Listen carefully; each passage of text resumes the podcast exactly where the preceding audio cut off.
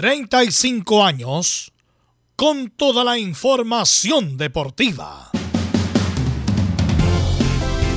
Vivimos el deporte con la pasión de los que saben. Estadio en Portales ya está en el aire con toda la emoción del deporte. Comentarios: Carlos Alberto Bravo, Verus Bravo, Camilo Vicencio, René de la Rosa y Giovanni Castiglione.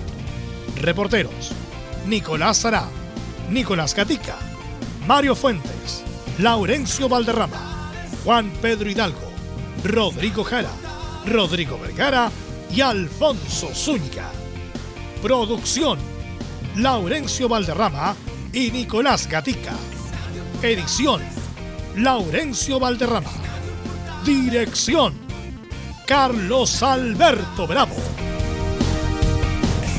Estadio en Portales es una presentación de Ahumada Comercial y Compañía Limitada.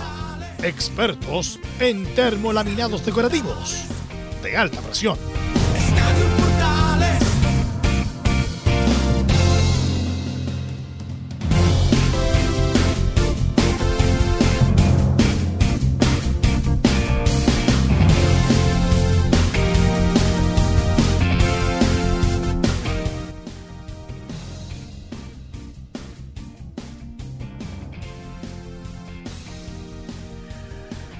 Cuarto partido para el olvido de la U.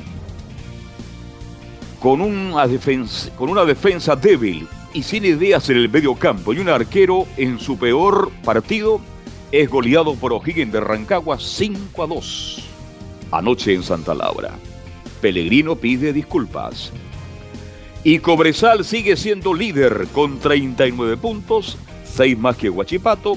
Y Colo Colo le queda un partido pendiente. Podía quedar a tres el cuadro que dirige del señor Quintero. Desde Argentina, se lo vamos a preguntar a Nicolás Gatica. Vienen por De Paul, Vélez Arfiel interesado en el arquero de Colo Colo. Vamos a analizar esto y mucho más en la presente edición de Estadio Portales. De inmediato empezamos con la ronda de saludos. Reitero, 8 de agosto del 2023. Saludamos de inmediato a don Mario Fuente que nos va a contar las novedades de la U de Chile. ¿Qué tal Mario? Muy buenas tardes. Hola muchachos, ¿cómo están? Muy buenas tardes. Hoy en Estadio Portales estaremos escuchando a Mauricio Pellegrino que habla sobre esta derrota, la cuarta derrota seguida de la U. Así que eso y mucho más en Estadio Portales. Muchas gracias Mario. Vamos de inmediato a saludar a Nicolás Gatica que nos va a contar todas las novedades, lo que está pasando en Colo Colo. Nicolás Gatica, ¿cómo le va? Buenas tardes. Sí, buenas tardes a todas las sintonías. Está en Portales, claro, en Colo Colo está el tema del tuto de Polo, vendrían a ver de Vélez, pero según información ya habrían dicho que por lo menos de momento lo habrían descartado. Otra cosa, bueno, Carlos Palacios había sido citado a la selección, fue desconvocado por una lesión y en su lugar fue Vicente Pizarro, recordemos que es un microciclo que está organizando Berizzo hasta el día miércoles, hay que ver qué es lo que va a pasar con el Palacios. En el caso de Alan Saldívar, uruguayo sería solamente un tirón, así que podría estar el día sábado frente a Coquimbo Unido que, tal como pasó el año pasado en el duelo ante Colo Colo cuando fue campeón ayer en la cuarta región, el duelo se jugará solamente con hinchas del cuadro pirata. Ok, muchísimas gracias. Nos vamos al norte grande de nuestro país. Como todos los martes, Juan Pedro Hidalgo nos informa de Antofagasta y la primera vez. Juan Pedro, ¿cómo te va? Buenas tardes. Saludos Carlos Alberto para hablar de los martes del ascenso a través de Estadio Portales, luego de la victoria de la escuadra del CDA por 1 a 0 frente a la escuadra de Recoleta, triunfo que lo deja en la parte alta de lo que es la primera vez y además de lo que va a ser el inicio de la fecha 22 para lo que es el torneo del ascenso donde los Pumas rugieron de visita, la duda es del tema de local, ¿dónde va a jugar Deportes Antofagasta el fin de semana con San Luis? Lo comentamos en los martes del ascenso en Estadio Portales. Perfecto, un abrazo tremendo Juan Pedro Hidalgo. Nos vamos con la información de Unión Española, Palestino, Audax y mucho más como siempre a cargo de Laurencio Valderrama. Laurencio, ¿qué tal? Buenas tardes. Muy buenas tardes, don Carlos Alberto, para usted y para todos quienes nos escuchan en Estadio Portales Edición Central. En esta ocasión estaremos con la reacción que dejó el triunfo de Palestino 3 a 2 ante Unión La Calera que le permitió al cuadro árabe subir al cuarto lugar de la tabla de posiciones. Tenemos con declaraciones de Pablo Vitamina Sánchez, el Vita, quien analiza el triunfo y proyecta lo que se viene para Palestino en el Campeonato Nacional. Este más en Estadio Portales. Perfecto, muchísimas gracias. Vamos con nuestros comentaristas. ¿ah? porque si lo, lo presento como informe católica, lo quiero presentar también como comentario. Camilo Vicencio, ¿cómo te va? Buenas tardes. Muy buenas tardes, Carlos, para usted y para todos los auditores de Estadio en Portales. Sí, pensé que se había... No, está bien. Eh, sí, para este para hablar de todo lo que pasó con la Universidad de Chile, como usted dice, Carlos, también. Y esto que está la noticia después de estas cuatro derrotas. Y a propósito de la Católica, vamos a estar escuchando, Carlos, para adelantarle también a Ignacio Saavedra, que termina contrato, recordemos, a fin de año. ¿Partirá o no? Lo vamos a estar comentando también. Ok, muchísimas gracias. Agradecemos a Emilio Freisa que nos pone en el aire desde junto al río Calle Calle para Chile, América y el mundo. Gracias, gentil como siempre, Emilio Freisas Lillo. De inmediato, titulares que lee para la presente edición de Estadio en Portales, don Camilo Marcelo Vicencio Santelices.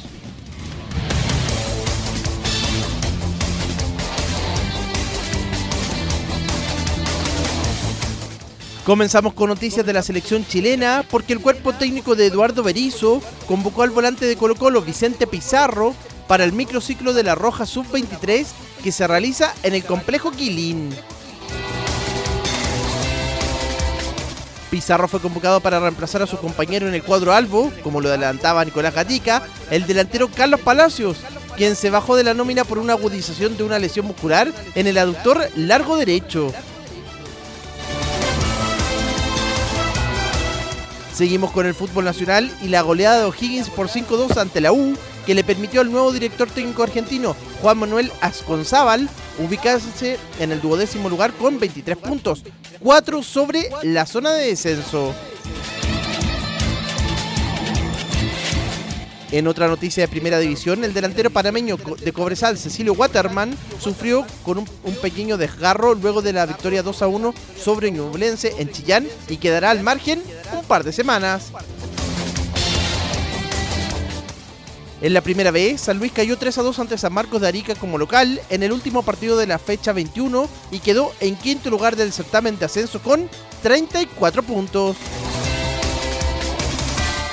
Además, Cobreloa por medio de un comunicado dio a conocer que el ex arquero Oscar Bird dejó de ejercer el puesto de director deportivo por mutuo acuerdo entre las partes.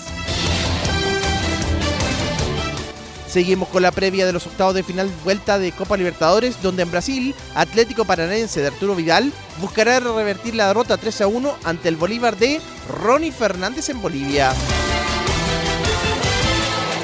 También en Brasil, Charles Aranguis y el Inter de Porto Alegre buscarán revertir la derrota 0-1 sufrida la semana pasada en Buenos Aires frente a River Plate del defensa Paulo Díaz. En Chilenos por el Mundo, el ex atacante de Everton, Lautaro Pastrán, fue oficializado como nuevo jugador de Belgrano de Córdoba, uniéndose a Alex Ibacache, también ex Everton, y Alex O'Higgins, Matías Marín. En la League's Cup, el delantero Joaquín Montesinos ingresó los últimos minutos del tiempo regular en la clasificación de Querétaro a cuartos de final, tras vencer en penales 4-3 a New England de Estados Unidos, tras igualar 1-1 en el tiempo regular. Seguimos con el Mundial Femenino de Australia y Nueva Zelanda, donde Colombia logró una histórica clasificación a cuartos de final, tras vencer 1-0 a Jamaica. Su próximo rival será la campeona de Europa, Inglaterra. Por último, el tenista Cristian Garín perdió por 7-6, 4-6 y 6-4 ante el serbio Miomir Kekmanovic y quedó eliminado en la primera ronda del Masters 1000 de Toronto, en Canadá. En tanto, Nicolás Jarry ya juega ante el francés Hugo Humbert buscando el pase a segunda ronda. Esto y más en la presente edición de Estadio en Portales. Bien, gracias Camilo Marcelo Vicencio Santelice, con quien voy a compartir el comentario en el día de hoy, ya que por razones profesionales, ajeno a su voluntad y compromisos contraídos con anterioridad, le impiden estar en el día de hoy este, a Belus Bravo. Y el resto tiene que confirmar, ¿no es cierto? Totalmente. ¿Qué será de Rodrigo, oye, ¿qué será de Rodrigo Vergara? Anda perdido. Pero bueno. Anda perdido. Bien, según este el guion, crisis de la U, Camino Marcelo. Usted anoche estuvo en la conmigo en la transmisión del juego entre la U de Chile con O'Higgins, que se jugó en Santa Laura, sin público, partido que arrancó a las 20 horas. Así que usted como comentarista le quiero preguntar, ¿cuál es la crisis de la U? ¿Por qué la U no gana en cuatro fechas? Después de estar puntero, de ilusionar a muchos hinchas de la U. Muchos se ilusionaron. Dijeron la U está incluso para ser campeón. ¿Qué pasa, cree usted, mi estimado Camilo Marcelo? Uy, eh, son diferentes la, a ver, la, la, la respuesta estaba, estuvo con, a ver, digamos, la, la, Universidad de Chile, creo que marca un, un, El sector defensivo podría ser uno también, pero más que... Porque igual tiene, si uno, si uno lo ve, eh, eh, el sistema defensivo igual eran dos que, que han rendido, como son Casanova y, y, también con Neri Domínguez. A mí me, me, parece que la falta de gol, no tener un delantero centro, en el, porque lo hemos, lo hemos dicho y se ratifica una vez más lo de... No es, no es, no es culpa de guerra, pero él no, no, no rinde ahí la, la digamos, comparación centro delantero específicamente de la Universidad de Chile. Entonces creo que por ahí en la parte ofensiva es donde están pasando también la, la falencia y bueno, se sumó a, ayer el sector defensivo que lo habíamos destacado durante, durante el año y que no estuvieron bien. Es un, una crisis de, de, de, confianza en realidad. Sí, los cuatro del fondo ayer fueron horribles. Incluso Domínguez, que es un jugador relativamente regular, pero lento, ¿eh? cuidado. Los defensores de la U son lentos. Sí. Cuidado con eso. Andí es un partido horrible el lateral derecho. Y Morales, que había jugado un partido muy bueno la semana pasada, hoy día tuvo los momentos buenos y momentos muy malos. Yo creo que la Universidad de Chile eh, tiene un medio campo que no da el ancho. Ni Bateos ni Poblete, que tiene un estilo más o menos parecido, no tienen las características de un volante distinto, diferente, que pueda alimentar a su delantera. Con dos delanteros bajísimos, en cuanto al fútbol como guerra, que lucha, eso nadie, nadie lo pone en duda, el luchador, mete, pero no le alcanza definitivamente para muchas cosas que pretende. Siempre recibe de espalda y cuando gira hacia adelante ya lo están marcando y pierde posición de balón. En cuanto a Fernando anoche creo que fue el más, el más interesante. Sí. Pero yo me quiero ir un poco más atrás, antes de analizar este partido, que lo vamos a analizar luego también con el informe de, de Marito, que Pellegrino estaba molesto con la diligencia de la Universidad de Chile. Él tuvo reuniones previas y como nosotros hemos criticado mucho a Pellegrino, y a lo mejor no con mucha razón, él pidió un lateral izquierdo Camilo que llegó, pero llegó recién poniéndose en forma como Fernández. Pidió un extremo izquierdo que no llegó y pidió un centro delantero. Son las cosas que se saben después. Y por ahí hubo un roce con el señor Mayo y comparte la directiva de Azul Azul.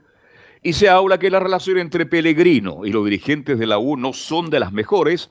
E incluso ya, como rumor, yo siempre digo las cosas son rumor porque falta mucho todavía, se habla que a lo mejor Pellegrino no seguiría el próximo año. Pero cuando se pierden cuatro partidos, más allá de los jugadores que le faltan a la U, más allá de las equivocaciones de Pellegrino, que es un técnico que a lo mejor hace los cambios muy tarde, definitivamente tampoco Camilo Marcelo, perdóneme, anoche, dígame quién dio el ancho de los jugadores en la U de Chile. Fracasó Domínguez, mal Andía, titubeando permanentemente Casanova. Morales no influyó. No. Y cuando yo dejé de relatar el partido, porque yo no duermo después que relato por las pulsaciones, me quedé viendo el partido de la U de nuevo.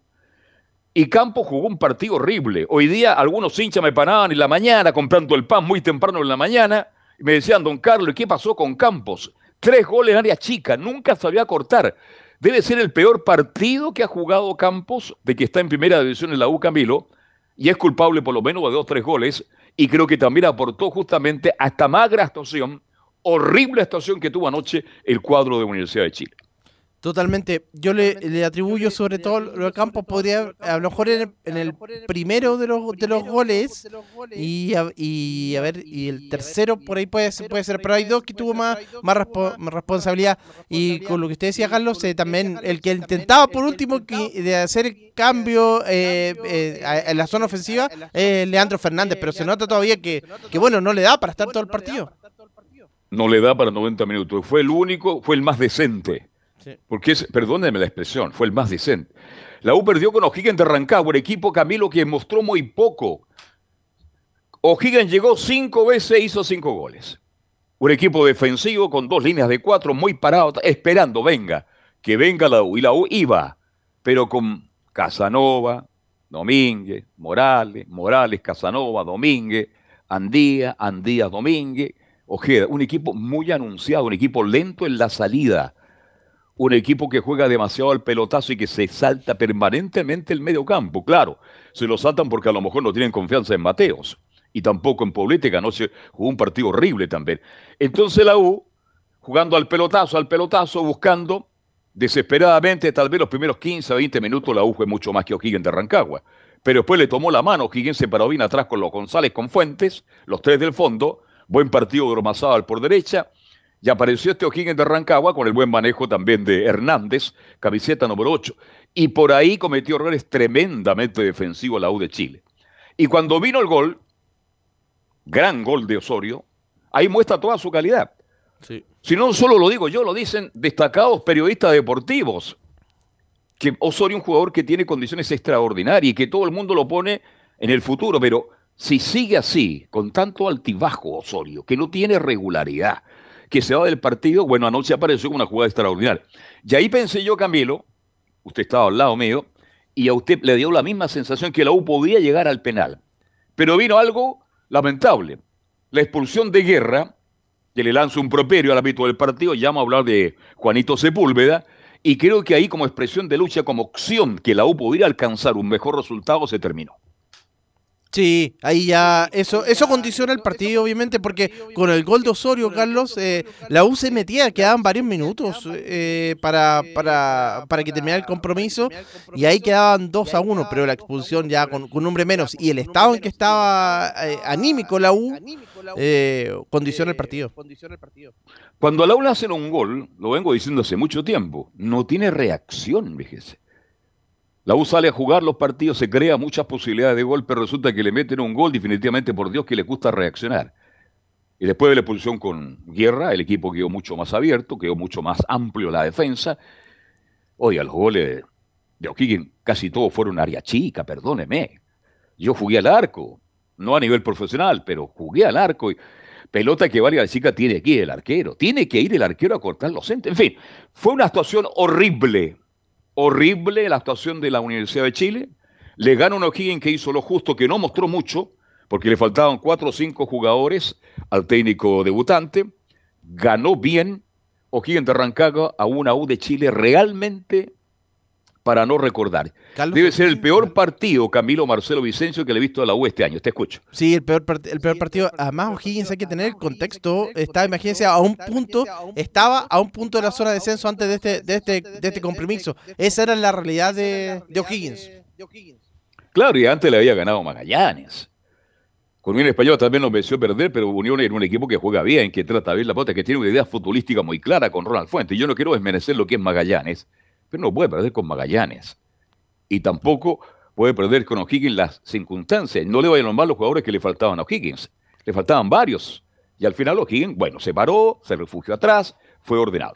Carlos, Así que la crisis, ¿sí? Me acuerdo también acá que en O'Higgins, me acuerda Juan Pedro, que está Diego Rebeco, pues se integró también, así que imagínense cómo va a mejorar. Rebeco, ¿ah? el, amigo de, Juan Pedro, ¿ah? Exactamente, sí. Rebeco, el Salvador de Antofagasta como ayudante. Fue un equipo tácticamente defensivo, de punta para adelante cuando se vio exigido, salió ordenadamente después y apareció en el contragolpe con Castro, que es un puntero interesante, buen partido de Blando también, el eje delantero goleador, y Castillo. Y por ahí, por ahí, con las subidas de Díaz por la izquierda, el que pudo llegar a la U, y por el otro lado, el que fue el mejor de la cancha, le bastó a O'Higgins de Rancagua para dejar en pésima posición a la U de Chile, que está a 10 puntos del puntero, mi estimado Camilo, ya 10 puntos de comprometerse en el fondo de la tabla de posiciones. Y eso es delicado, eso es complicado. Cuando un equipo ya está muy cerca del fondo, claro, a lo mejor la U gana el próximo fin de semana porque le, está muy estrecha la tabla de posiciones y se mete de nuevo en la pelea, pero futbolísticamente la U, los últimos cuatro partidos ha sido horrible, Camilo. Horrible, exactamente. Me, atrevería, bueno, a, decir que no creo que la U vaya a tener problemas con el descenso, pero claro, usted lo eh, es verdad que está todo tan apretado, pero lo del título, claro, ya se, se ve más, más lejano pensando en, lo que se le juega Cobresal también. ¿Qué le pareció el arbitraje de Juan Sepúlveda? Había comenzado bien, pero después a medida que fue avanzando el partido se les descontroló. Igual Carlos, y ya recurrió la Sí. tarjeta. Ah, Sí, sí, recurrió la tarjeta. Fue Parecía fin de Antiguamente se regalaban tarjetas a fin de año. Mostró Así es. tarjeta a todo el mundo. Claro, un técnico es un árbitro joven que está partiendo con partidos importantes. Le dirigió a Colo Colo, le dirigió ahora a la U de Chile. Y el partido se después se empezó a escapar. ¿ah? Mucho diálogo, mucha tarjeta propio del comienzo. Yo ahora estoy con velo, de verdad. Cuando veo los árbitros del fin de semana, cuando veo tres, cuatro y hasta cinco partidos, Camilo, tanto de la B como de la primera división, el arbitraje chileno está en crisis.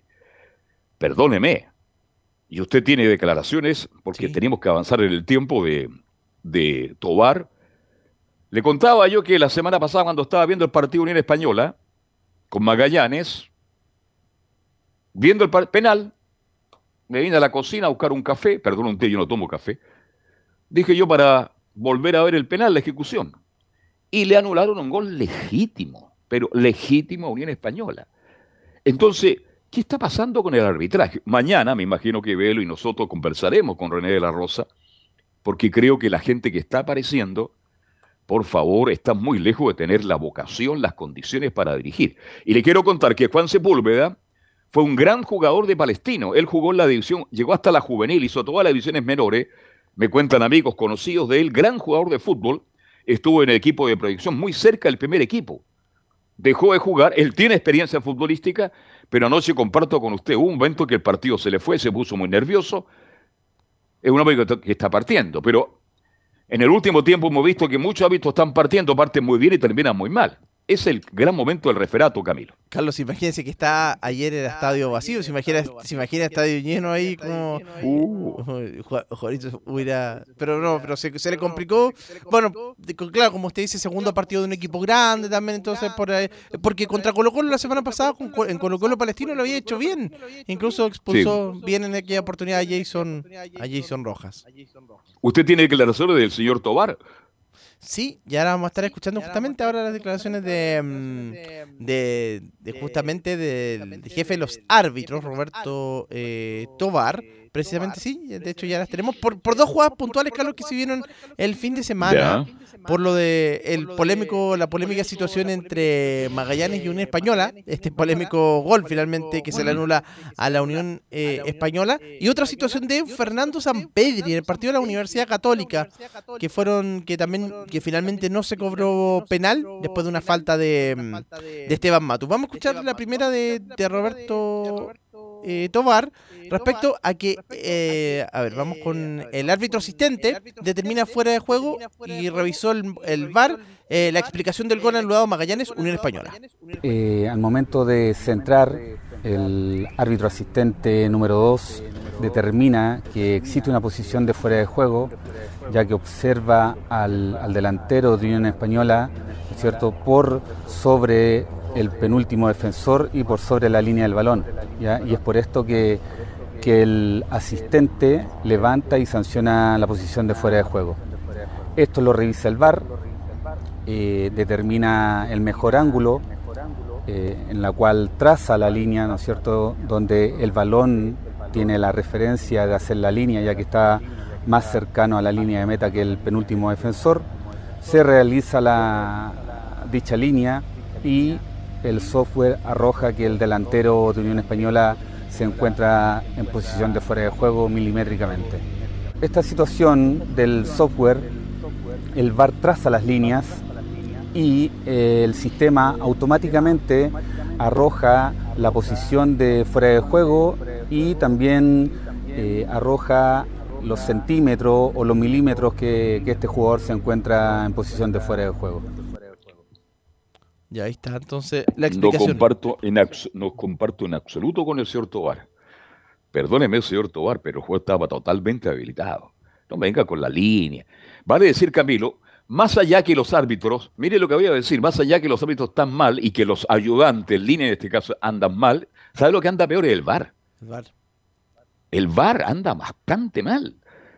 Yo, perdón, yo difiero del señor Tobar. Cada cual tiene su opinión, Camilo. Respeto la de Tobar, pero no la comparto. Yo creo que estaba muy bien habilitado el jugador de Unión Española y es gol. Carlos, La otra hecho- jugada, Ah, la otra no la vi de verdad, así que usted me la puede narrar, Camilo. Sí, es una jugada en que no para, era para terminar de complementar. De hecho, lo analizamos esta jugada con, con René, lo de esto que estábamos comentando, el polémico eh, a posición de adelanto. Y al final es por una parte del empeine que está adelantado. O sea, ya, imagínense, ya es muy, muy finita. Eh, eh, y bueno, y lo otro, lo de la Católica con Audax Italiano, San Pedri se estaba metiendo por el costado derecho del área y ahí lo pasa a llevar, lo toca eh, Esteban Matus. Y no lo cobran finalmente como, como lanzamiento penal. Estaba Felipe González ahí en ese, en ese, árbit- en ese partido. Fue a verla al bar y finalmente, bueno, finalmente no la determinan como, eh, como gol. Pero Roberto Tomar también se refiere a esto. El defensor de Audax golpeó el tobillo del jugador de la UC y se debió cobrar penal.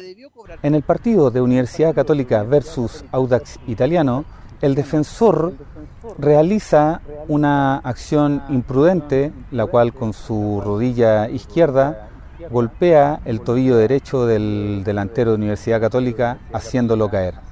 En esta situación, el reglamento es claro en no juzgar la intencionalidad, sino que la acción propiamente tal. Lo que ameritaba cobrar en esta situación era tiro penal sin tarjeta amarilla. Fíjese, volviendo a la jugada que yo vi, porque yo comento lo que veo, yo no puedo estar opinando de lo que no veo, perdóname, yo soy- soy bastante serio en estas cosas, pero si cobre el penal a favor de, mm, perdón, si valida el gol de Unión Española, no pasa nada, vos Camilo, No.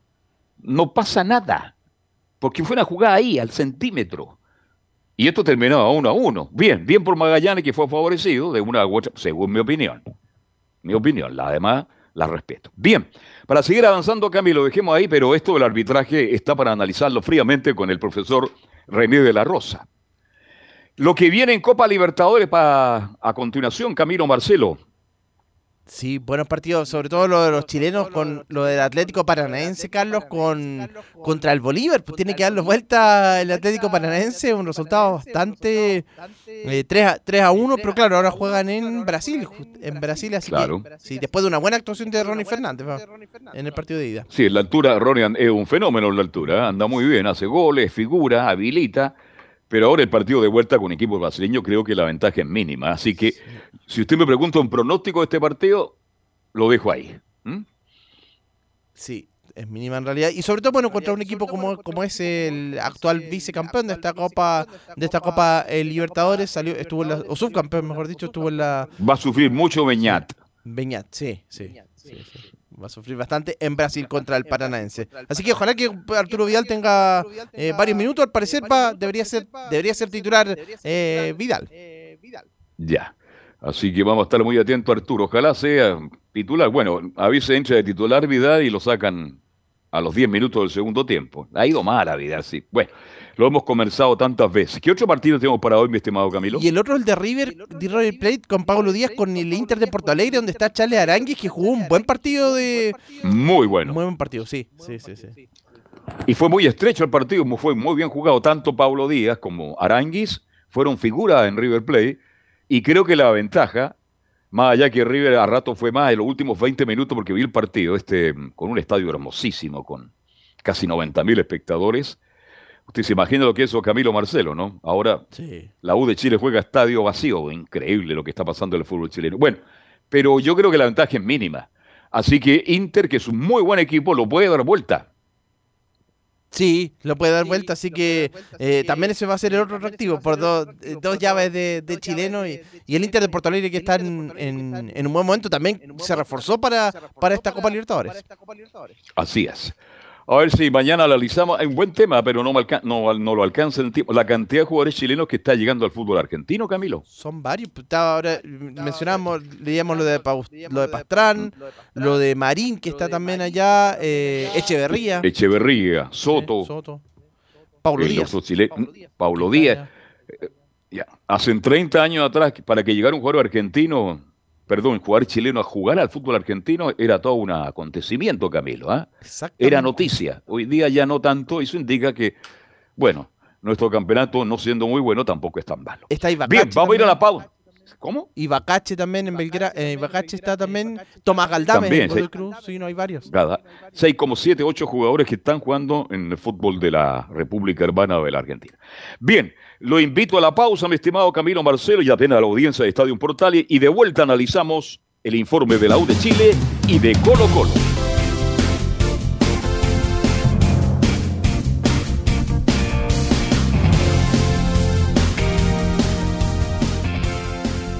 Radio Portales le indica la hora.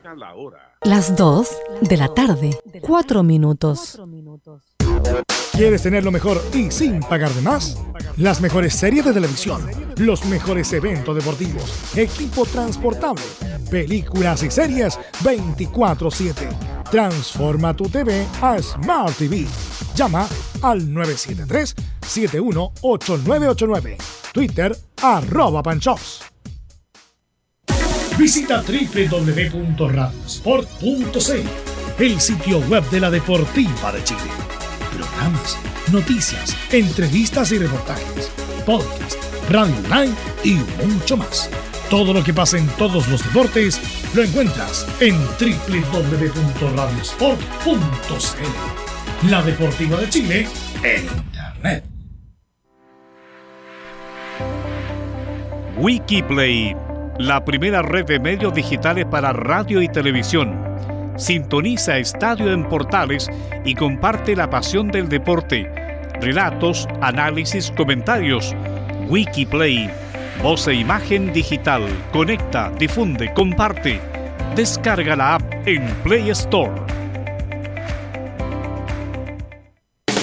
Termolaminados de León. Tecnología alemana de última generación. Casa Matriz, Avenida La Serena, 776, Recoleta. Fono 22 622 5676. Termolaminados de León.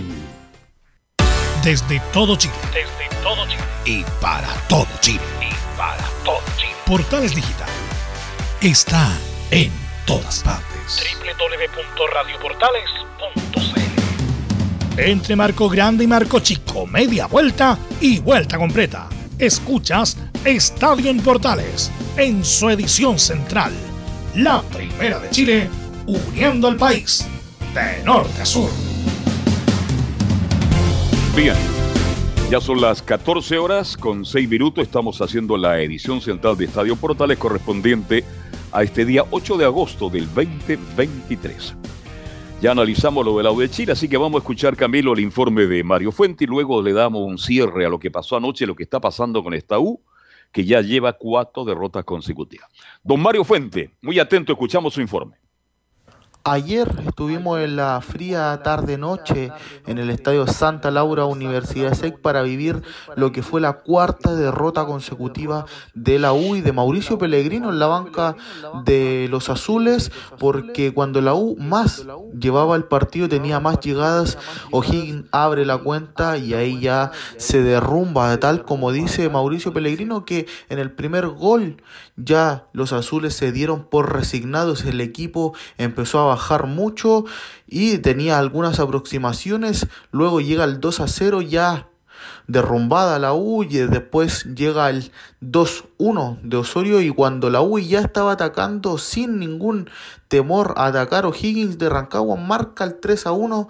Bueno, de esto lo analiza Mauricio Pellegrino. Pasémoslo a escuchar aquí en la primera de Chile. Bueno, estos resultados cuestionan todo, ¿no? Estos resultados cuestionan muchos aspectos de, de la institución. El entrenador es un poco la cara visible de lo que se ve hoy, es la cara visible de una institución. Es el responsable siempre de, de aspectos, no toda la responsabilidad. El entrenador no es solo El Salvador, un jugador no es solo El Salvador, eh, pero son es un resultado obviamente que, que, estamos muy apenados, avergonzados, le pedimos disculpas a nuestro público, a nuestra hinchada, a nuestra gente. Hoy fue un partido atípico de primera división, por muchos aspectos, porque mmm, creo que no hay, no, no, hay, no hay que analizarlo mucho a nivel táctico, ¿no? Es el equipo cuando recibe el primer golpe se entregó, ¿no? Eh, y eso es lo que sí me preocupa es normal que con un resultado de esto, en esta institución, se dude de todo, ¿no? Es normal. Eh, ahora yo mañana voy a estar ahí en el club trabajando para que el próximo lunes podamos ganar el partido. Es lo que le dije a los jugadores. Mañana a trabajar y a dar la cara. Eh, ahora, en los momentos difíciles, tenemos que aprender a mostrar lo mejor de nosotros, no lo peor, como institución y obviamente yo como el líder del equipo. También fue consultado si se arrepiente de no seguir presionando a la dirigencia para traer más refuerzos y quizás no vivir lo que pasó ayer. Esto responde Pellegrino aquí en Estadio Portales. Bueno, lo que dije recién, eh, todos, todos sabíamos lo que era el pensamiento mío, el de Manu, y sabemos, ya lo hablamos bastante este tema, pero no, no quiero volver para atrás. Recién dije, bueno, el, eh, el entrenador es un poco el que responde un poco a, a, siempre las decisiones de la institución, al equipo cuando sale, en la mala, en la buena. Eh, yo creo que estos jugadores no son estos ni somos los mejores cuando estábamos arriba, ¿no? Hay que buscar un poco el equilibrio, Entonces el equipo no es que es todo para descartar y tampoco no nos sobra mucho. Nuestras victorias siempre han sido muy trabajadas y tenemos que volver a lo esencial, a volver a, armarnos, sobre todo a nivel anímico. Eh, los chicos cuando hoy hemos recibido el primer gol, que hasta ahí creo que hemos sido mejores que el adversario, pero bueno, son cosas que vuelvo a repetir, es difícil de explicarlo a nivel futbolístico. Ahora, bueno, más que, que avergonzado y apenado, es pero no estoy frustrado, tengo mucha fe en que esto se puede revertir, tengo mucha fuerza en, mis jugadores, creo en el trabajo que podemos hacer, en lo que son, y el lunes estaremos acá tratando de, de dar la cara de nuevo para tratar de revertir la situación. Necesitamos ese resultado que nos permita eh, volver a sentir lo que realmente somos y bueno, para eso mañana vamos a empezar a trabajar. Son rachas negativas y estos procesos se viven, dice Mauricio Pellegrino en conferencia post partido. Bueno, pasemos a escuchar otra de Don Pele aquí en la primera de Chile. Sí, sí, es una racha negativa, obviamente que lo sabemos. Eh, en los procesos a veces son momentos que te toca, en la U conocemos bastante de eso y bueno, tenemos que tratar de agarrar esa experiencia para, bueno, para el lunes, como dije de nuevo, qué es lo que tenemos que centrarnos, poner la energía ahí. También le consultaron cuál es la explicación que da en este momento malo de la U y si siente que los jugadores también son el problema de esta debacle azul. Pasemos a escuchar la penúltima de Mauricio Pellegrino aquí en Radio Portales. Con todo lo que me hagan está mal, digamos, toda la pregunta, el mensaje obviamente que no llega, los equipos son un cúmulo de cosas, ¿no? Eh, yo soy el responsable de las cosas buenas y de las cosas malas también. Todos los jugadores son responsables de las cosas buenas y de las cosas malas también. La institución también. Eh, hemos enfrentado muchas adversidades, pero de lo futbolístico que te puedo hablar, bueno, eh,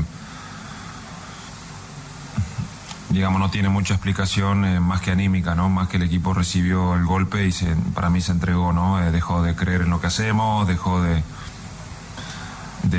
estar concentrado, eh, bueno, se le vino de nuevo la decepción encima y eso no puede pasar, ¿no? uno en el deporte tiene muchos estímulos negativos, positivos todo el tiempo. Tiene que tener capacidad como para poder sobreponerse a eso, hoy no la hemos mostrado y bueno, esperemos poder el lunes tener otra oportunidad de, mostrar otra versión. Y en la última le consulta ya a Portales, es el turno de Portales, y le pregunta sobre qué le falta para ser los mejores tomándose de sus palabras la respuesta anterior al colega. ¿Qué dice Pellegrino al respecto? Escuchémoslo aquí en Estadio Portales. Ese es un aspecto que no quiero volver para atrás, una pregunta que hay que hacérselo al club, ¿no? No a mí, al entrenador, y tampoco queremos, tenemos que volver para atrás. Eh, es difícil valorar a los futbolistas eh, después de derrota, después de cuatro derrotas, porque todo parece malo y ahí es donde hay que tener cuidado. Eh, ahí es donde hay que tener calma y es difícil después de esta situación hacer balance. Yo creo que hoy hay que ser cautos, hay que esperar los balances para hacerlo al final. el club sabe lo que yo pensaba al inicio, a mitad de año y al final, y esto no viene ahora a tema traerlo de nuevo acá. Eh, todas las cosas se pueden mejorar siempre y yo vine acá a tratar de aportar lo mejor de mí a nivel humano, a nivel profesional, porque tengo ilusiones que, que lo venimos haciendo de una manera regular, que venimos de una racha mala sin duda, pero bueno, ojalá que podamos terminar con otra sensación y que podamos empezar por el lunes. En otras informaciones, Mauricio Pellegrino hoy tuvo una reunión con los dirigentes, esos dirigentes que ayer se fueron rápidamente del encuentro, porque cuando iban 3 a 0, Michael Clark baja y luego vuelve a ver la debacle y nosotros lo vemos cuando se va en su camioneta escoltada y también Cecilia Pérez, de esos eh, dirigentes, los que faltan que hablen, habla Mauricio Pellegrino hoy y dicen que se queda. Hasta el momento Mauricio Pellegrino se queda, así que no hay problemas. Hoy la U volvió a entrenar matutinamente a las 8 de la mañana fue la citación, así que mañana estaremos escuchando a Manuel Mayo que fue el único que se quedó para hablar sobre esto. Tres preguntitas nomás le dijeron a la prensa, así que mañana lo estaremos escuchando. Que tengan una muy buena tarde. Buena tarde. Perfecto, gracias Marito Fuentes. Usted sabe que yo no escuché las declaraciones de Pellegrino, eh, Camilo, porque yo ando en, en auto, autometro. ¿ah? Sí. Entonces no escuché. Pero yo lo dije antes. A la U le hacen un gol, y lo vengo diciendo hace mucho tiempo, no tiene reacción. Su equipo no, que no tiene reacción le hacen un gol porque ellos creen que están jugando bien y no tienen la capacidad para reponerse. Pero hay varias cosas en lo que dijo Pellegrino. Pellegrino hace mucho tiempo que está viendo un lateral izquierdo, ahora se sabe. Está viendo un volante, diestro ojalá, y un eje delantero. Vale decir, lo que está pidiendo Pellegrino hace mucho tiempo, le dijeron que no, que no había dinero, y le traen a un jugador como Fernández, que venía de una lesión, que no jugó lamentablemente en Argentina, es lo único que le traen. Vale decir, lo que está pidiendo Pellegrino, lo que le falta realmente a la Universidad de Chile. Y aquí hay una reacción, hay una comunicación que no es de las mejores. Obvio que la U quiere que Pellegrino siga, porque por lo menos le ha dado cierta estabilidad. Y que termine la campaña, pero de aquí a diciembre es la pregunta. ¿Qué va a pasar con Pellegrino? ¿Se va a quedar el flaco? ¿O el flaco se va a ir de vuelta a Buenos Aires? Esa es la, la primera gran interrogante que yo me hago. Y que Clark y los dirigentes de la U se vayan cuando la U está perdiendo 3-0 porque también están molestos por la forma en que jugó la noche la U, que fue un partido horrible para el olvido. Difiero sí con el señor Peri cuando dice, claro, es verdad lo que dice, los jugadores en un momento eran punteros del campeonato, todo el hablan de Asad, de Osorio, el buen trabajo de Fernández, los tres del fondo que yo destaqué mucho, el trabajo de Saldivia, por Dios que hizo falta Saldivia anoche, Domínguez Casanova. Tampoco pueden ser los más malos, pero en cuatro partidos, Camilo, la U ha jugado mal. No ha tenido reacción, no ha recuperado ese nivel futbolístico y compromete lamentablemente las opciones de, Pellegrino, que él quiere llegar lo más alto. Él no está hablando de ser campeón. Él quiere llegar lo más alto, ojalá meterse en Copa Sudamericana, ojalá en Copa Libertadores. Pero así como está jugando la U, va a tener muchos problemas porque no tiene un centro delantero, no tiene un hombre de área, no tiene un hombre que se mete entre los centrales y tampoco tiene un jugador que tenga salida limpia para habilitar muchas veces a los delanteros. Es que ese, ese es el tema, justamente son, son a ver, las posiciones que le faltan, principalmente lo, lo del centro delantero, alguien que la toma ahí en el área. ¿Cuántas, a ver, en, en el área, cuántas recibieron los jugadores del- de, la U en el, el partido de en el partido con O'Higgins? No recuerdo que ningún ninguna al área porque precisamente no lo tiene y un jugador que habilite podría ser Mateo, pero Mateo también estaba muy lejos de su nivel en la jornada de no, o sea, alguien de buen pase, a eso me, me refiero, me refiero Carlos, y falta más- Camilo, Camilo. ¿Sí?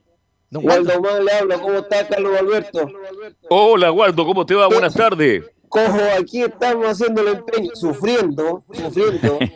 Y, y, y yo creo, yo creo que hay que ser más lapidario. La U no tiene nada.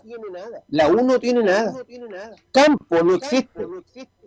El, el, el- este niño de calera no existe. El marcador de punta no existe. El, el guerra, el, el chiqui chiqui chiqui chiqui, ¿cómo se llama el de la Unión? No existe, amigo. Y todos los jugadores, todos los jugadores de la U son muy malos. aparte, dejo aparte, aparte, Saldivia. A él lo dejo aparte. El único jugador de la Universidad de Chile de este año es el ex jugador de Colo Colo. Por suerte Colo Colo no lo quiso renovar. Porque si no, nosotros estaríamos peleando la segunda división, Carlos Alberto.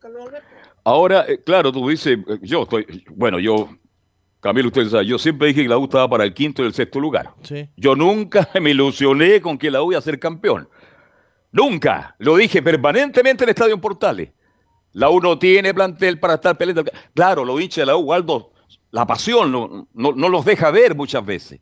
Es producto de la pasión del hincha. Pero la U, de verdad que estaba más ordenada que el año pasado, pero cuando se critica al técnico, yo también comparto contigo. ¿Qué jugador está dando el ancho en este minuto en la U? ¿Qué jugador da el ancho en la U? Muy poco. Serán dos, serán tres. Anoche, como bien tú lo dices, yo no, lo dije anoche, Campos estuvo muy mal en la salida, el arquero no cumplió. Y los centrales se desordenaron, Domínguez y Casanova, no sé qué le pasa a Casanova, y la UR cayó en un precipicio y hoy día de nuevo está en el, comprometiendo su participación. Sí, desgraciadamente, desgraciadamente eh, pasó eso. Al final del día, al final del día la U, que podría haber llegado un centro delantero. Pero ¿cómo la Universidad de Chile no va a tener para, para contratar? Hagamos una colecta, por Carlos Alberto. Sí, sí, a ver, yo, yo anoche fui al estadio, Ya.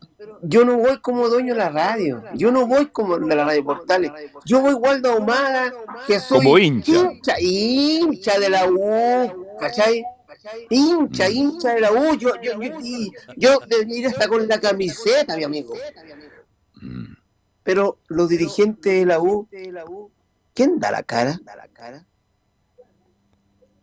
No, no da la cara, pues habla muy poco, Clark. Le cono- yo pues, la voz no, no se la conozco a Clark. Eh, la Cecilia Pérez es la que más da la cara muchas veces. Y el resto, Mayo, bueno, él habla lo que le dice el presidente. Entonces la U no tiene esa comunicación con el hincha, no tiene esa comunicación permanente. Y ahora me estoy dando cuenta que hay un diálogo bastante áspero, de respeto entre Pellegrino y los dirigentes, pero las relaciones no son tan buenas como uno creía. Vale decir, hay tirante entre lo que pide el técnico, lo que quiere el técnico y lo que le ofrecen los dirigentes. Claro, claro que, que, que- que es problema, es un problema. Desgraciadamente es un problema. Y en la Universidad de Chile, Pellegrino está, está como Pellegrini, güey, está- está- o, o cuando uno va a, a una, a ver una virgen. a Pellegrini. Ya. Pero no hay un- Carlos Alberto, Carlos Alberto. Esta noche conversábamos con el Velu. No quise, ni- a ver, anoche ni hablé nada con Carlos Alberto. No, pues, no te escuché, pues viejo, si no te escuché. En la- Amigo mío, no quise hablar. Y pensé, Mejor, ¿ah? Pensé, Me imagino. pensé, iba a ir, iba a ir, amigo, a, a- a- detrás de donde estaba el técnico, a empapelarlo, a chuchar. Y después dije yo, no, Waldo, no, Waldo. Mejor que no. Mejor que no. Mejor El que no reclama, mejor quédate tranquilo. Mm, Sí, Sí, te entiendo, entiendo perfectamente porque es propio de los hinchas de la Universidad de Chile. La pasión que tiene no- nos deja mirar más allá. La U ha jugado muy mal, cuatro partidos, y esperemos que mm, empiece, que retome su fútbol para que terminemos el año, Waldo, tranquilo, tranquilo. que no caigamos en la desesperación. Te escucho. Lo que pasa es que esa, cuando la U, como usted decía, claro, la U estuvo puntera, uno se, se decía ahí, eh, veía el campeonato y que igual era, estaba, estaba, estaba, se podía hacer algo más. Con- como le hemos dicho, con una contratación, una o dos contrataciones, se podía haber hecho algo más, porque Sí. tampoco era que, imagínense, con la Católica en un mal momento, con Colo Colo que estaba ahí, ahora mejoró Colo Colo, pero, pero estaba ahí para, para hacer algo más. Claro, con los refuerzos que quería el técnico, porque ahora sabemos que el técnico estaba viendo un lateral que le llegó. Miren la forma que llegó, Waldo.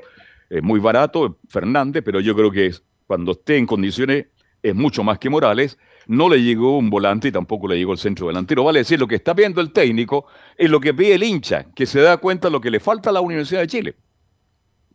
Además de, de- y, y el arquero por Carlos Alberto, yo creo que ya es el minuto, ya es el minuto que Celi juegue. Porque Campo todos los años tiene problemas en la azotea. Todos los años. Y, y, y, y como, como se ve inamovible, pero no es crack, Carlos Alberto, no es un crack campo. Es un correcto arquero. Nada Eso, eso. Es, es un correcto arquero. Tiene partidos buenos, pero tiene cosas increíbles. Yo el puesto arquero lo conozco bastante, hoy anoche lo vi muy mal. Mal, mal, mal, mal. Bueno, lamentablemente la U este, va a tener que aguantar con lo que tiene porque ya no llega nadie. Vamos a ver si Campos mejora de aquí y ratifica que está para ser el, el arquero. Es difícil, Waldo, Camilo, Marcelo, ser el uno de, de Colo Colo, de la U y de la Católica, porque la presión es tremenda. Así es, un, un gol, una falla de un gol da lo mismo si es otro equipo, pero estos tres grandes repercuten mucho más.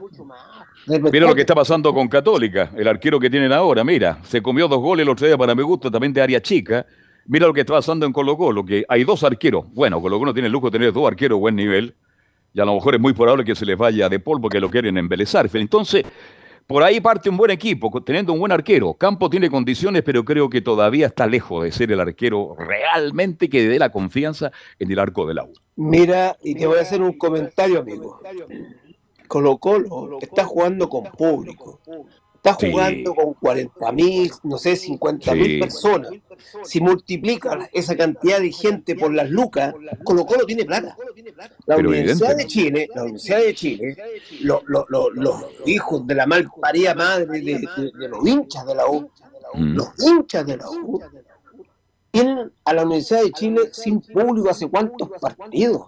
Mucho partido. Ese ¿Y cuánta plata ha perdido? Eh, eh, Waldo, si cuánta plata tendría recaudar la U, ha perdido mucho dinero. Mucho dinero ha perdido la U, lamentablemente.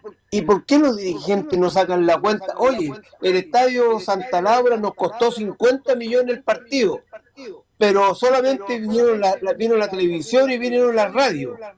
Mm. Si aquí hubiesen habido 20 mil personas, 20 mil personas, ¿no es cierto? ¿Cuánto cuesta una entrada?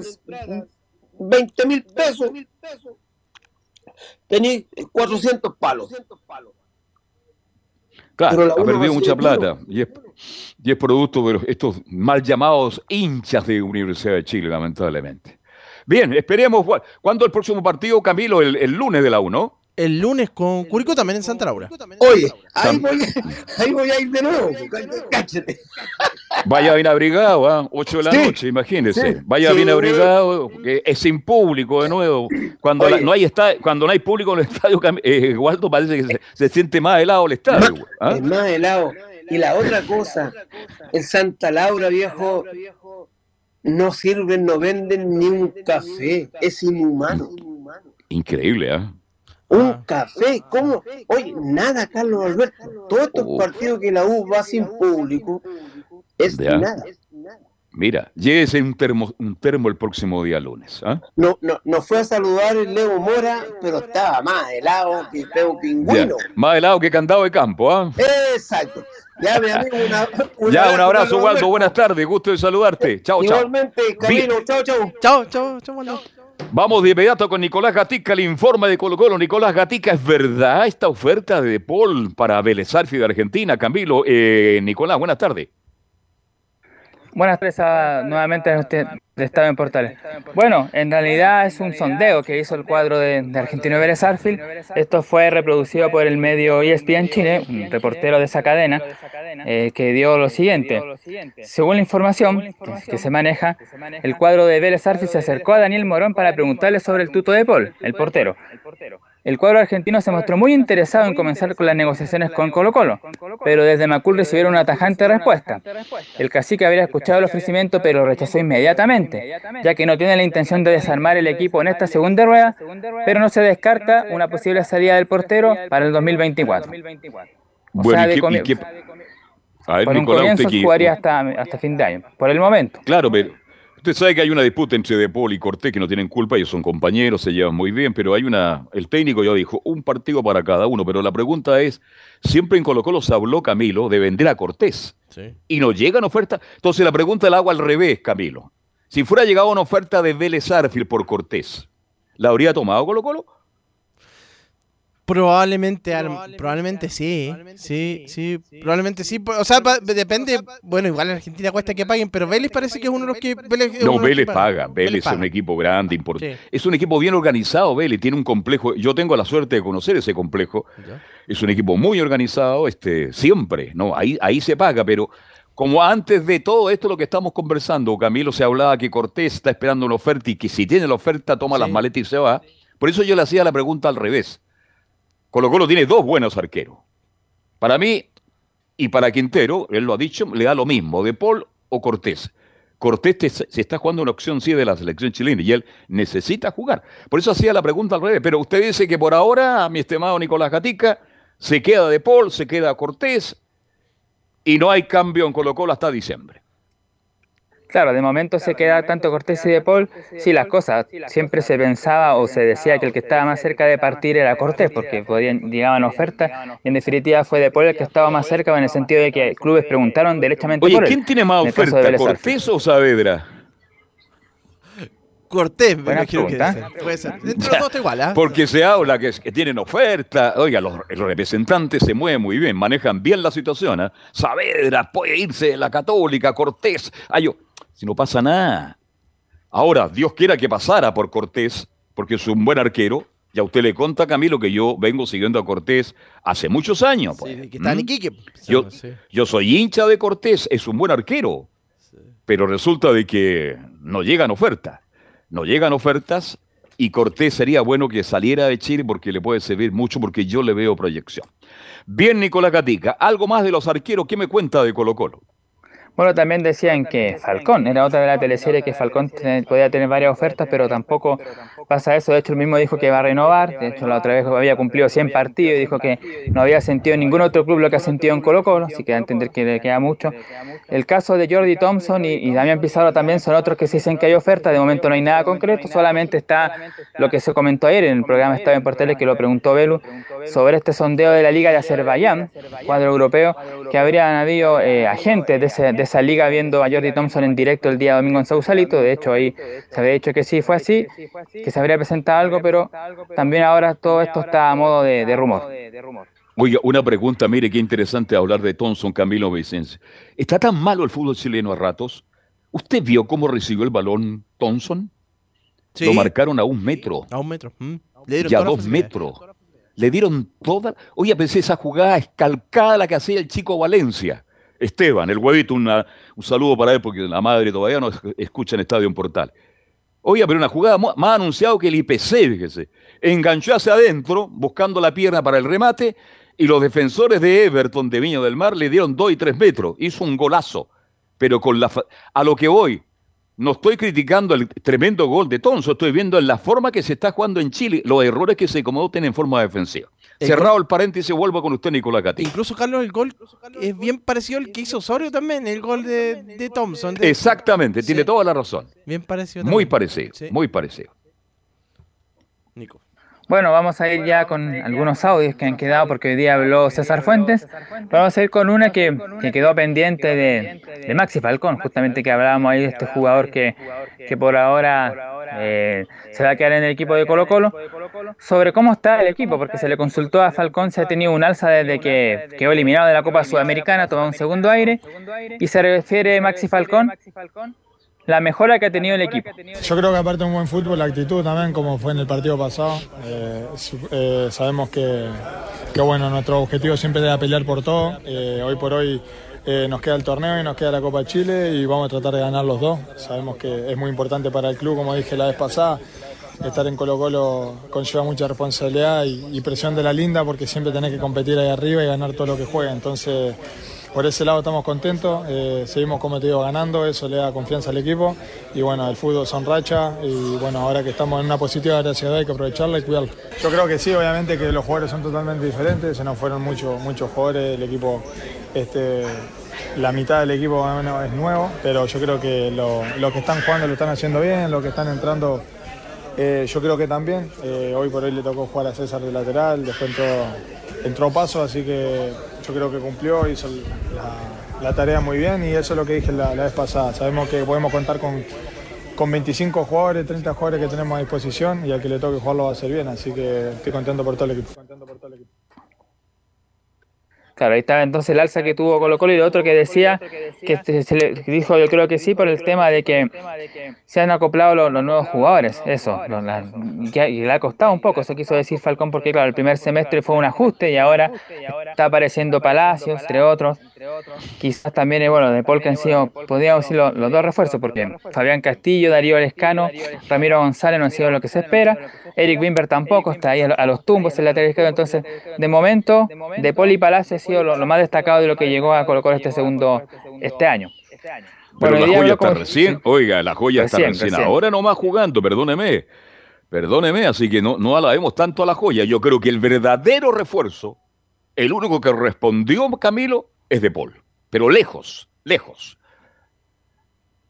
Sí, sí, totalmente de Paul es el único que el que ha estado ra- el que ha respondido porque desde que ingresó eh, y bueno por algo finalmente terminó siendo terminó siendo obviamente eh, terminó disputando el puesto a, a Brian Cortés tanto así que es uno con uno un partido cada uno y, y lo de Carlos Palacios sí ahora alza pero en estos últimos partidos. exactamente recién ahora lo está mostrando.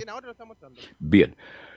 Cam- eh, Nicolás, porque estamos ya contra el tiempo, Camilo. Cuénteme, eh, Claro, perdón, eso- Nicolás. Por eso lo decían, eh, el alza que ha tenido, no, o sea, todos sabemos, incluso el que no sabe de fútbol sabe de que eh, Palacios no era lo que se esperaba, lo que había demostrado en Unión Española, pero está repuntando de a poco. Bueno, habló César Fuente, como dijimos hoy día, vamos a escuchar eh, dos declaraciones eh, cortas del volante, que el fin de semana jugó como lateral y después pasó a su posición de volante, sobre el momento. Dice César Fuentes, tomamos este momento con tranquilidad e iremos partido a partido mejorando. No, la verdad que nosotros lo tomamos muy tranquilo. El objetivo que nos pusimos a principio de año, ir jugando partido a partido y sabíamos que en un momento iba, iba a pasar esto. La verdad que seguimos pensando lo mismo, tenemos que ir jugando partido a partido, estamos ahí cada vez más arriba, donde tenemos que estar siempre, así que estamos contentos por eso, pero lo tomamos de una forma muy tranquila. Eh, creo que tenemos que seguir trabajando, tenemos que seguir mejorando día a día. Sé que podemos dar mucho más como equipo, como con cada uno individualmente y creo que eso va a llevar después a, a ver dónde terminamos a final de año. Y la última, que es un poco relacionado con lo mismo, dice lo que se viene. Recordemos que Colo Colo debe jugar frente a Coquimbo y después frente a Magallanes de visita, estos dos partidos. Dice, tomamos como un gran desafío los dos partidos de visita. No, la verdad que lo tomamos como, como un gran desafío. Sabemos que, que tenemos que salir a ganar en la cancha que juguemos, eh, que si queremos salir campeones tenemos que ganar en, en todos los en todas las canchas que nos toque jugar, así que pensamos solamente en eso. Creo que es el pensamiento que tenemos, que ir ganando partido a partido. Ahora ganar el sábado contra Coquimbo y, y meternos, estar siempre en la parte alta, que es donde tiene que estar Colo Colo. Bueno, entonces con esas declaraciones de Fuentes cerramos dos informaciones. Bueno, la primera, como comentamos al comienzo, eh, Coquimbo va, no va a vender entradas a la gente de Colo Colo. Dijo lo siguiente en un comunicado, vemos lo medular por supuesto.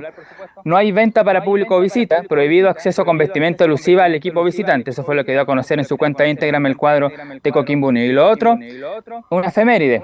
Hoy día está de cumpleaños, para muchos el mejor arquero de la historia de Chile, ahí compitiendo con Bravo, Roberto El Cóndor Roja, que cumple 66 Perdón, años. voy a poner de pie. Lejos, pero lejos, el mejor arquero de la historia del fútbol chileno. Yo sé que algunos van por Bravo, tiene todo el derecho, es mi opinión. Estaba leyendo los comentarios por Twitter de día en la mañana, por ahí por YouTube. Bueno, destacado hombre, Roberto Roja tenía algunas condiciones que extraordinaria. Pudo haber ido del Real Madrid, pudo haber llevado a tantos equipos Roberto Roja. Qué tremendo pedazo de arquero. Las condiciones extraordinarias. Así que a Roberto Antonio Rojas, de acá del Yico, del paradero 10 de la Gran Avenida, donde compartimos tantas veladas, un abrazo a la distancia para el gran Roberto Antonio Rojas. Bien, Camilo, mañana entonces usted sigue con el informe de Colo Colo, que tengo una buena tarde. ¿Hay alguna oferta en Casagati o no? No, de momento no estamos igual que en Colo Colo, no, no hay oferta Oh, por- de momento. Por favor, yo pensé que estaba en el 2 por 1 ahí, pero bueno, qué lástima, Camilo, ¿no? Una lástima, sí, hubiéramos ido a comprar de todas maneras. ya, gracias, eh, Ni- Nicolás, buenas tardes. Bueno, mañana vamos con más informaciones. Ok, vamos a hacer la pausa y se viene el informe de Católica, el informe de equipos de Colonia y tendremos el informe de la primera vez, el fútbol del ascenso con Juan Pedro Hidalgo. Pausa y estamos de vuelta.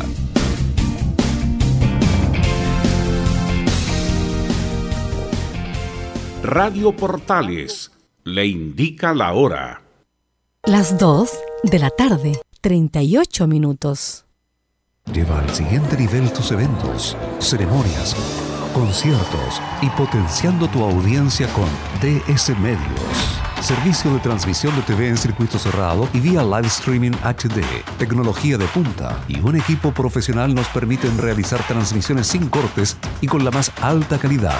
Cotiza ya ingresando a www.dsmedios.cl. Visita www.radiosport.cl, el sitio web de la Deportiva de Chile. Programas, noticias, entrevistas y reportajes, podcast, radio online y mucho más. Todo lo que pasa en todos los deportes lo encuentras en www.radiosport.cl. La Deportiva de Chile en Internet. Wikiplay, la primera red de medios digitales para radio y televisión. Sintoniza Estadio en Portales y comparte la pasión del deporte. Relatos, análisis, comentarios. Wikiplay, voz e imagen digital. Conecta, difunde, comparte. Descarga la app en Play Store. Comercial IAC y Compañía Limitada. La mejor calidad mundial en laminados decorativos. Comercial IAC y Compañía Limitada es Pertec en Chile. San Ignacio 1010. Santa Rosa 1779, Avenida Mata 446 y Portugal 501. Comercial IAC y Compañía Limitada es Pertec en Chile.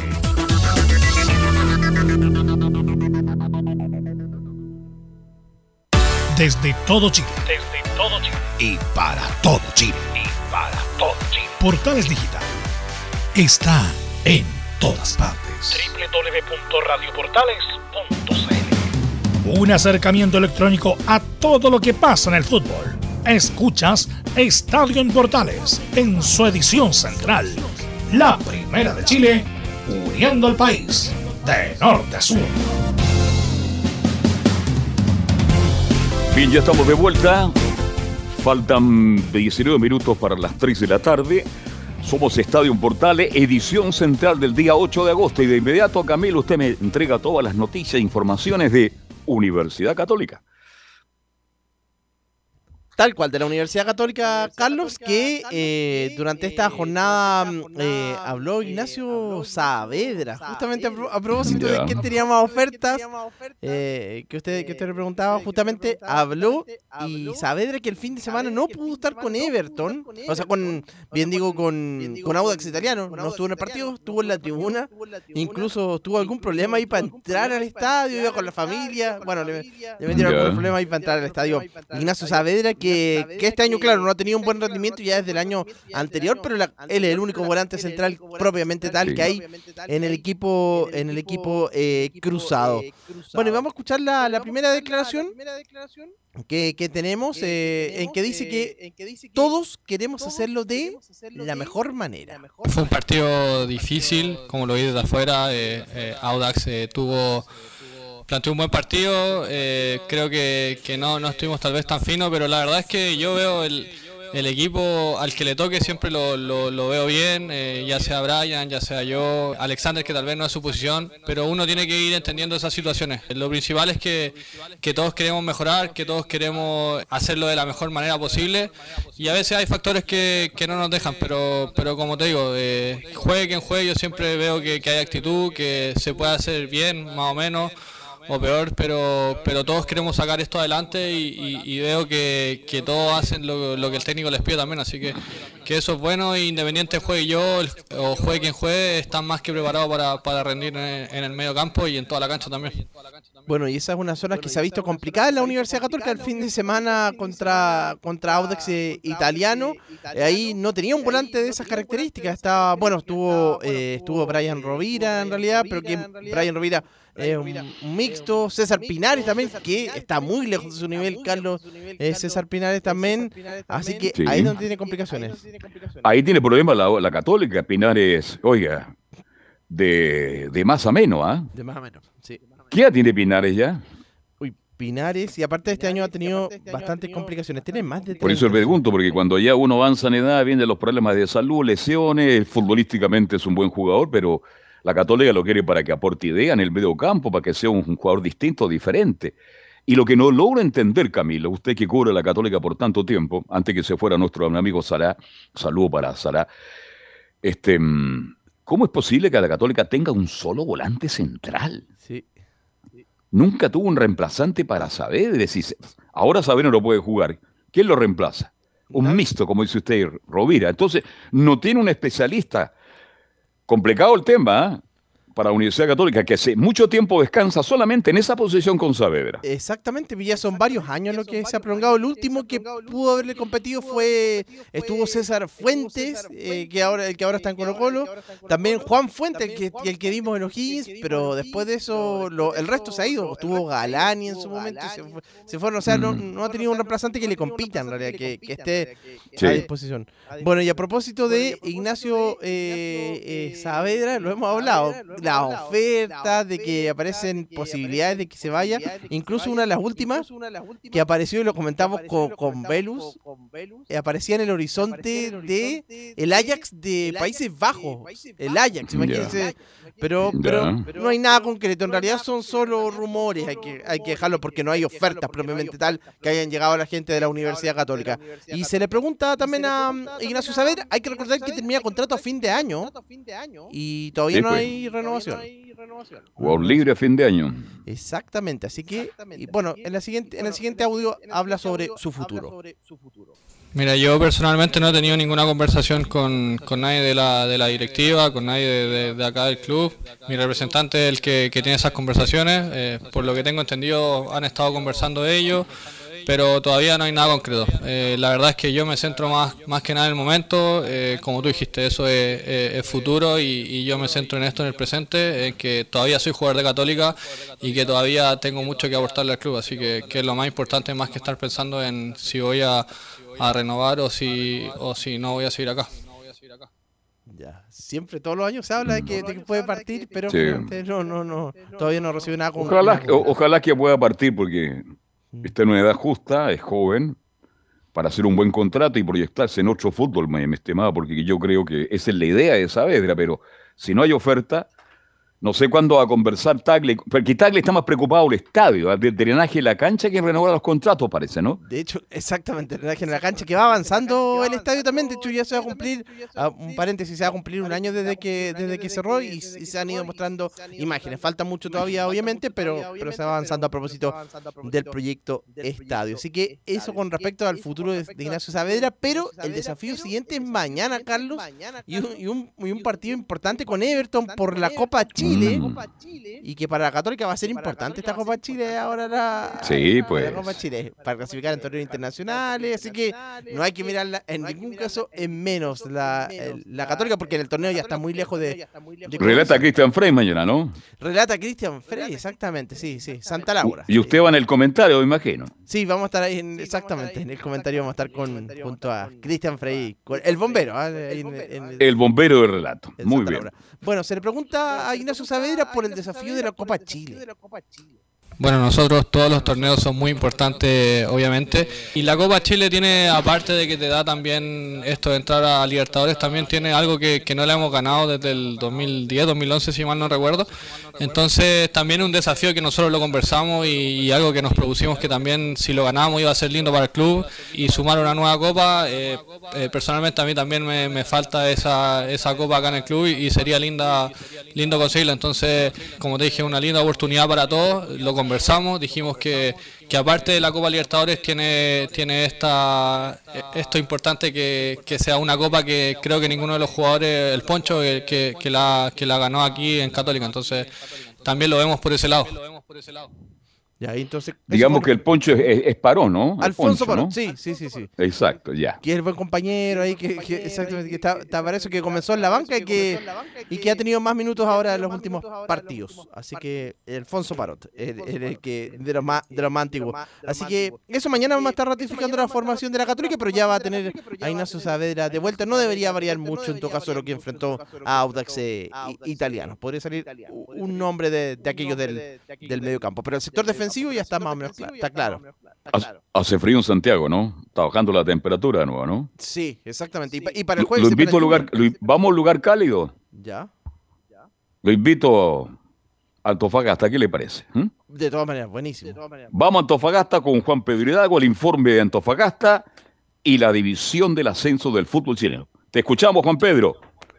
Saludos, Carlos Alberto, y este Deportes Antofagasta que vuelve al triunfo, a sumar unidades, a ganar de visita luego de lo que fue el, ah, el enredo de puntos frente a la escuadra de Ranger en el partido local en el estadio regional. Un tema que está aparte de lo que es la cancha, si se juega o no se juega el próximo partido en el Calvo y Bascuñán. Suma tres unidades importantes, donde Deportes Antofagasta marcó la diferencia claramente, sobre todo en el primer tiempo. Se relajó ya pasado los 20, eh, los 25 minutos del segundo tiempo. Se vino encima con ello la escuadra de Recoleta y logró, estuvo a punto de lograr el empate casi la parte final del partido, pero en un remate media distancia Adrián Cuadra fuera del área, rebota en un muchacho de la escuadra de Recoleta y el balón se cuela hasta el fondo de la red al minuto 10 de la primera etapa, marcar, eh, marcar el gol para el CEA y el único que fue el definitivo que le dio el triunfo a Deportes Antofagasta en esta temporada, en este partido en la ciudad de Santiago, en el estadio de Recoleta, cerca de 700, 800 personas, gran cantidad de hinchas del Club Deporte Antofagasta que tuvieron presente en este partido y donde Deporte Antofagasta indudablemente tiene que saber aguantar entre lo que decía el técnico, jugadores que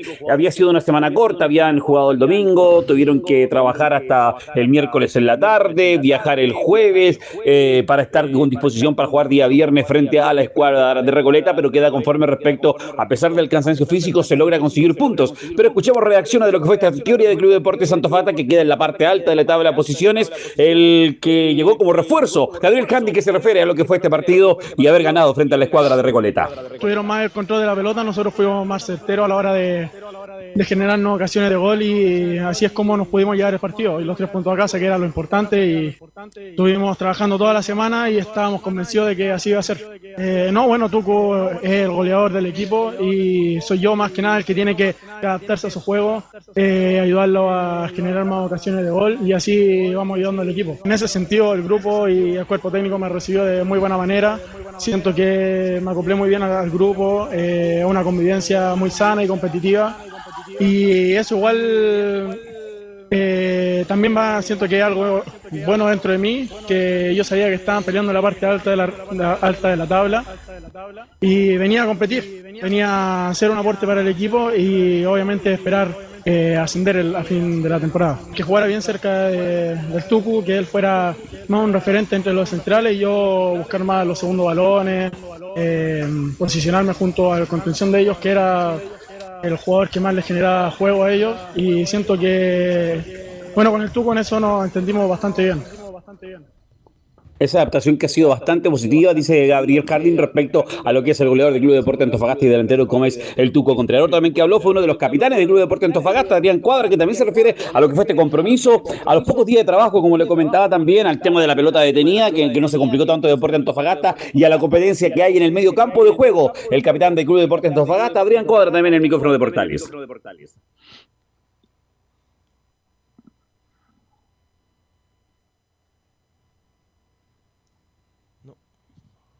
No quiere hablar. si- para escuchar, sí, para escuchar a Adrián Cuadra, que se refería indudablemente a lo que ha sido A este partido. se fue al Eh, a mejor se fue al galeón.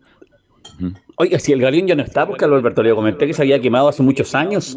El Ah, antiguo Galeón, el el barco que estaba a la orilla, sí, hace aproximadamente en los años 90, unos delincuentes lo quemaron, estaba ubicado en el sector. Trocadero, la playa histórica. Se quemó ese barco un lugar histórico, ese barco tipo pirata.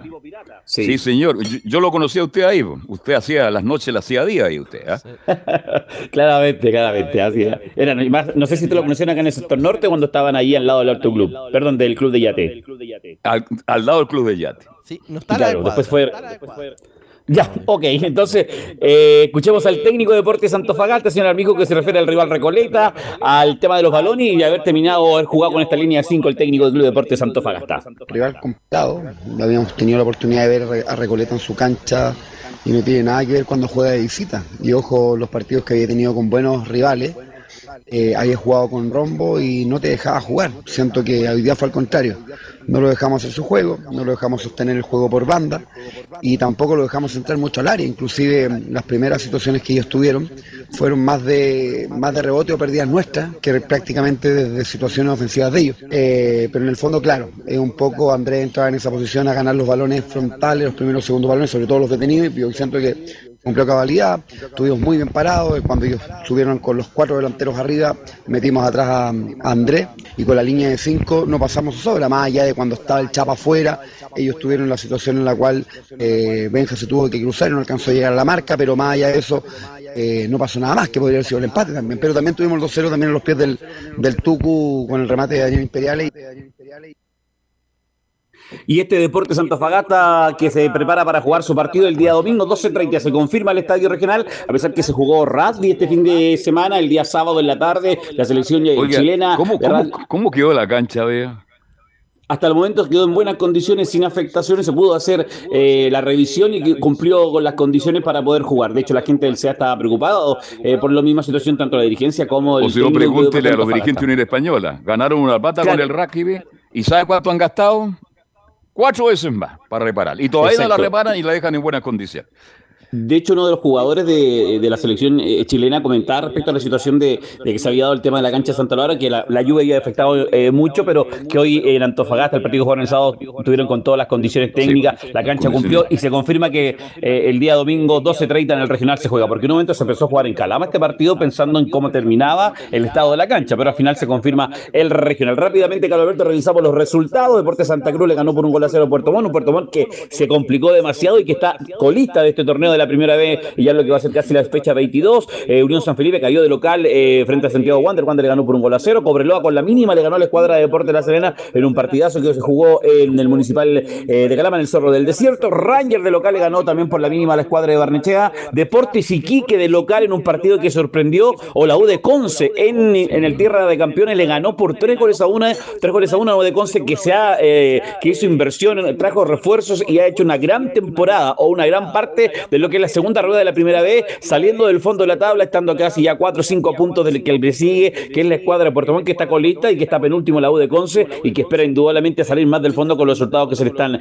dando a la escuadra del Campanil. Deportes Temuco cayó de local eh, frente al Chacomán y el, Chagre- el Chago le ganó por dobles a cero y el día de ayer, lo dicho, San Luis de local cayó por dos, eh, por tres goles a dos frente a la escuadra de San Marcos de Arica, un resultado que prepara y que quedó establecido como quedó la tabla de posiciones, vamos a nombrar los primeros lugares, Deportes de la Serena con 37 unidades, Deportes Antofagasta en el segundo lugar con 36, tercer lugar está Unión San Felipe con 35, Cobreloa con 35, quinto lugar está San Luis con 34, sexto lugar la escuadra de Deportes Iquique con 34, séptimo lugar la escuadra de Santiago Wander y octavo lugar la escuadra de Deportes Temuco con 30 unidades. O sea, si hablamos de lo que es entre el sexto lugar y el puntero, la diferencia son solamente tres puntos. Un partido, una tabla de primera vez que está bastante apretada en la parte alta, pensando en lo que es esta recta final de la primera vez, que vuelve a reiniciar su fecha, Carlos Alberto, mañana a las 18.30 con el par 18 horas, con el partido, con el partido entre la escuadra de Wander y Cobreloa, fecha 22 que comienza ya eh, día, día miércoles en el fútbol de la primera, Carlos Alberto. Bien, Juan Pedro, un agrado como siempre escucharlo. Un abrazo a la distancia, que esté muy bien. Buenas tardes. Me manda una empanada titina, por favor, ¿ya? Anotado. Anotado. Ok, gracias, Juan Pedro. Buenas tardes. Vamos de inmediato porque estamos contra el tiempo. Laurencio Valderrama, Unión Española, Palestino, Audi y mucho más. El informe de Laurencio Valderrama. ¿Qué tal? Buenas tardes. Muy buenas tardes, don Carlos Alberto. Y justamente nos enfocamos en el cuadro de Palestino, que nos había quedado pendiente el reporte de la victoria 3 a 2 ante Unión en la calera, pero como la, noticia manda, estamos obviamente monitoreando lo que pasa con Bruno Bartichotto, quien está cerca de emigrar de- del cuadro de Palestino. Este es porque el cuadro de Talleres eh, de Córdoba aumentó la oferta para eh, hacerse con la ficha del delantero de 22 años, recordemos, formado católica, hijo de Marcelo Pablo, porque habría ofertado 1.300.000 dólares por el 70% del pase de Bruno Bartichotto, y, y así que eh, este, en, en, en, este momento estaría evaluando Palestino esta oferta de Bruno Bartichotto. Recordemos que hace algunos días, cuando se jugó el partido de Colo Colo ante Palestino, Colo Colo le ganó 1-0 al cuadrado en la Copa Chile, el mismo técnico Vitamina Sánchez re reconoció de que existían sondeos para eh, el, jugador Bruno Bartichotto y ahora estaría siendo un poco más concreta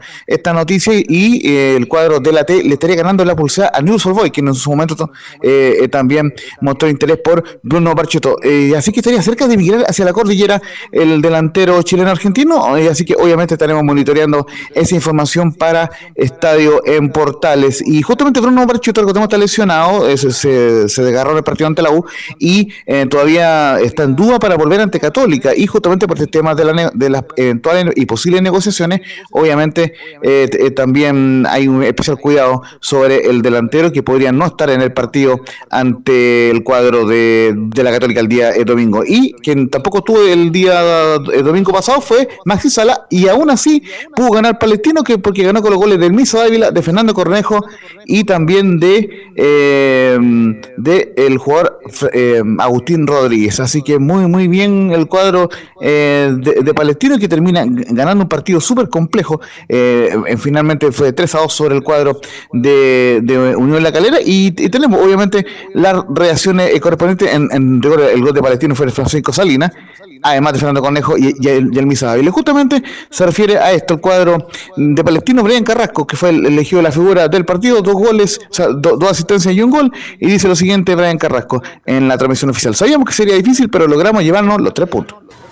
Eh, sí, sabíamos que era un partido difícil, es un partido que venía en alza, o sea, un equipo que venía en alza, nosotros también veníamos en alza y hoy día se notó que fue lindo para el espectáculo, un partido 3 a 2, muchos goles y pudimos llevar los tres puntos a la cisterna. Eh, no, creo que el mérito de todos los jugadores, estamos siendo un equipo compacto, eh, atacamos por las bandas, por dentro, tenemos tenencia de valor y creo que eso es lo que hace eh, muy vistoso para la gente el fútbol que estamos mostrando. Eh, sí, nosotros sabemos que ellos son muy fuertes en el medio campo, que los espacios iban a estar por fuera y creo que nuestros laterales desdoblaron bien, le hacíamos siempre el 2 contra 1 a los laterales de ellos y creo que por ahí pasó nuestro juego. Eh, sí, es el, es el juego que tenemos nosotros. Vamos por fuera, cuando nos tapan por fuera, tenemos variantes adentro con Joe, con Feña, Agustín. Entonces tenemos eh, muchas variantes y creo que el equipo está respondiendo de buena manera. Y vamos a escuchar también al Vida, a Pablo Vitamina Sánchez, quien dice lo siguiente, tuvimos un partido difícil, pero nos repusimos de la derrota de Colo Colo. Sabíamos que íbamos a tener un partido, un partido difícil, primero porque el rival venía muy bien, vamos a jugar en sintético, en condición de visitantes. Veníamos de un golpe en la semana de la derrota por Copa Chile con Colo Colo, con lo cual de alguna manera hoy era, era un buen momento como para, para ver si podíamos seguir en estos lugares de Copa, en este, en este pelotón que se va cortando y que se empieza a querer separar de alguna manera. Eh, y nos pasó lo de, bueno, la, la, lesión de Bruno contra la U de Chile y, bueno, la sanción de Maxi. Entonces, de alguna manera también esto nos genera, o nos hace pensar, nos hace tomar decisiones, nos hace pensar. Y nos había pasado exactamente esto para esta época también, en la primera rueda.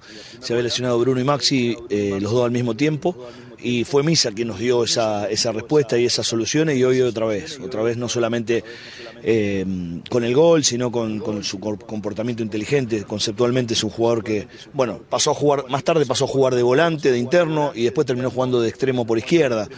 Así que, bueno, es un jugador que nos da esa, esa, ese tipo de posibilidades, ojalá obviamente que Bruno y Maxi, bueno, Maxi va a estar listo para el próximo partido y Bruno le va a llevar un poquito más. Y, como les comentaba, justamente Valtierra se prepara para el partido del día domingo a las 3 de la tarde en el Municipal de la Cisterna ante la Universidad Católica. Y obviamente estaremos monitoreando lo que sucede con Bruno Barchito porque todas estas informaciones vienen desde el otro lado de la, de la cordillera en, y lo que sería eh, también una importante venta para el cuadro de Palestino en cuanto a Bruno eh, Barchito. Y solamente unos 15 20 segundos para dedicar este informe a mi querida sobrina eh, Elisa de Valderrama, quien está con algunos problemitas eh, de salud, está internada. así que eh, y obviamente mucha fuerza eh, para ella y que pronto obviamente salga adelante de, de, su pequeña enfermedad. Muchas gracias. ¿Está en Vita usted hasta ahora o no? Sí, en Vita. En Vita, saluda a Vitacura. Gracias, Laurencio. Buenas tardes, que se recupere su sobrina, sí, por favor. Saludos cordiales. Bien, Camilo, nos vamos. Seguimos mañana, ¿le parece 13 horas con 30 minutos en la edición de Estadio en Portales? De todas maneras, nos juntamos mañana. ¿Alguna noticia en desarrollo o nada? Sí, en lo deportivo nada, ¿no? Lo mencionábamos lo- en la síntesis. Está, ganó el primer set, perdió el segundo y está perdiendo el tercero. Ay, ay, ay. A Jorge de Toronto para la casa. Ojalá Dios quiera que pueda revertir y pueda ganar y seguir avanzando en este torneo de Toronto, torneo de mil, ¿no? Exactamente, sí. sí. Ok. Gracias, Camilo. Buenas tardes. Seguimos mañana haciendo Estadio en Portales. Chao, chao, chao, Vicencio. Chau, chau, chau.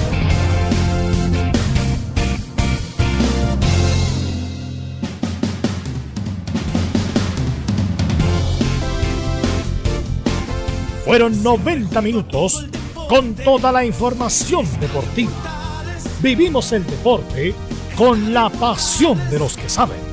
Estadio en Portales fue una presentación de Ahumada Comercial y Compañía Limitada. Expertos en termolaminados decorativos de alta presión.